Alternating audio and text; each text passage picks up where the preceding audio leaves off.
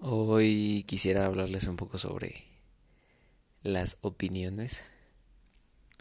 Y creo que muchas veces cuando pedimos o buscamos una opinión, no siempre estamos como abiertos a realmente escuchar o a tratar de entender la opinión de alguien más. Creo que todas las opiniones siempre van como con un prejuicio. Y si pedimos como la opinión de alguien es porque con base a un perfil, esperamos que esa persona nos dé una opinión certera o algo que nosotros esperamos. No pedimos opiniones de cualquier persona. Y no sé qué tan buena idea sea eso, porque realmente nunca compartimos una verdad total y menos si compartimos una relación con alguien con la que nos llevamos bien, o sea, con las que compartimos como un cierto canal de criterio o de moral o de ética, una base, digamos, como de educación o algo así, porque muchas veces el sesgo de la opinión puede llegar a coincidir con la que nosotros tenemos. Entonces creo que muchas veces el que tú busques como una opinión depende muchas veces del contexto de la otra persona creo que tendrías que, que, buscar a una persona que sea totalmente distinta a ti, que piense totalmente distinto a ti y de alguna forma opuesta te dé una opinión diferente, algo que nunca esperas o una perspectiva que tú nunca pudiste haber pensado porque pues tu educación, tus bases no te lo permiten como tal. Y esa opinión realmente podría darte como una un punto de vista totalmente diferente a lo que tú crees que es algo. Y sí, o sea, muchas veces pedir las opiniones son como por apoyo, apoyo hacia, apoyo hacia una idea propia. Buscamos que en una discusión siempre hay entre comillas un moderador o un amigo que te apoye.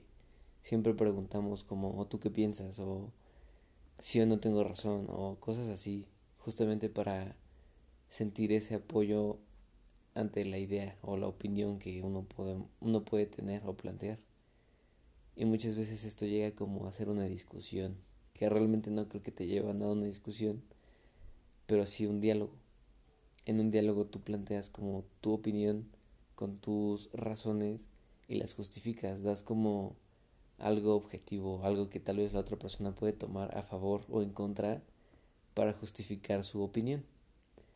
Y así se va enriqueciendo como justamente tu criterio. Y vas enriqueciendo el criterio de los demás. Pero muchas veces la gente no está abierta a estas cosas porque no les gusta ser cuestionados de lo que ellos creen que es.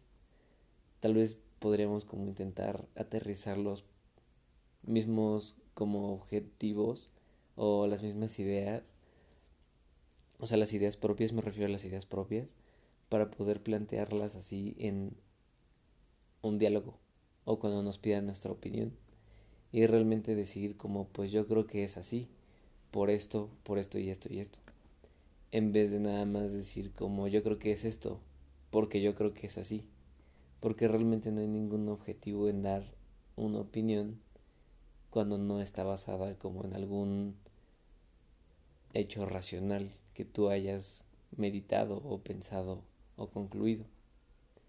Entonces, también creo que se vale muchas veces decir no sé, porque muchas veces no pensamos como realmente en lo que nos están pidiendo de opinión. Tal vez no lo tenemos en mente en ese momento, pero ya sembraron como esa idea en nosotros y podemos desarrollarla sí, con observación, experiencia y pues obviamente con las bases de educación que tenemos. Y la educación no necesariamente me refiero como al sistema educativo habitual, sino como a la educación que nos dan nuestros padres o nuestra familia como tal. Pero, o sea, se vale, se vale decir no sé, porque no lo sabemos todos. Sería irreal que alguien supiera todo y dar como una respuesta de no sé, no se trata de que esa persona es indecisa o no sabe lo que quiere o no sabe lo que piensa o cosas así. O sea, realmente si la persona te dice no sé, pues lo más seguro es que sí no sepa sobre lo que le estás preguntando o la opinión que le estás pidiendo. Entonces, yo creo que muchas veces puedes como sí apoyarte en otras personas como para ejemplificar tu idea o enriquecerla, pero muchas veces yo también creo que no es tan bueno involucrarlas como en un diálogo, porque estás como cerrando tu idea a nada más tu idea y no te abres a escuchar la idea de alguien más, aunque muchas veces la otra persona o hasta tú mismo o misma puedas tener o no tener las bases para justificar tu idea, pues yo creo que te llevas más cuando escuchas a cuando hablas. Entonces yo creo que muchas veces también el pedir la opinión es escuchar siempre todo, todo, todo lo que esa persona tenga que decirte, hasta que realmente te pregunte como, ¿por qué me preguntas esto? o ¿qué piensas tú? o cualquier otra cosa. Muchas veces hay gente que se replantea la misma pregunta y empieza como a dudar realmente de lo que cree que es. Y eso que estás haciendo, esa, esa acción como de duda que generas al hacer esa pregunta, no es nada más que ver cómo una persona empieza a generar como un criterio sobre la idea que le estás planteando. Entonces, yo creo que es bastante interesante como el hecho de tener como este tipo de diálogos. Preguntarles como ¿qué crees que es la vida? Puede ser tan ambiguo como puede ser tan directo para ciertas personas. Hay personas que pueden profundizar muchísimo y hay otras personas que pueden decir pues es un tiempo finito de la vida humana, ¿no? Por ejemplo. Y tú dices, bueno, o sea, es cierto, sí es cierto, pero que hay más, o sea, yo quiero una respuesta que me llene más. Yo quiero como conocer a una persona que me dé un punto de vista que nunca haya pensado, que me dé ideas locas de relatividad o este teorías, teorías conspirativas de que vivimos en un sistema, por ejemplo, cosas así. O sea, siempre es interesante saber cómo qué pasa por la mente de las personas, justamente para saber o entender o tratar de entender que no siempre vivimos en una realidad, o sea, propia. Es una realidad compartida. Tu realidad y mi realidad es totalmente distinta y por lo mismo se genera algo que se llama vida. Puede ser, no lo sé. Esa tal vez es mi opinión ahorita, pero puedo tener muchísimas cosas en mente después. Entonces yo creo que deberías de regalarte ahorita, justamente que estamos en la cuarentena. Regálate una hora o dos horas o el tiempo que necesites para preguntarle a alguien algo que te inquiete.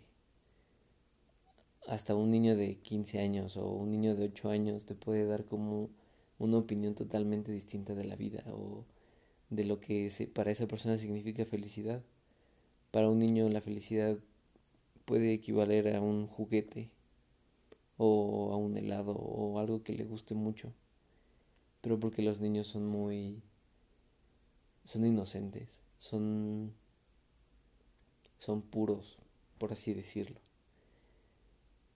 Y pues entre más vas creciendo, pues te das cuenta de que la, la vida te corrompe y te das cuenta de que no todo es tan bello como debería de ser. Pisas, digamos, la tierra y te das cuenta de que hay muchísimas cosas que no entiendes.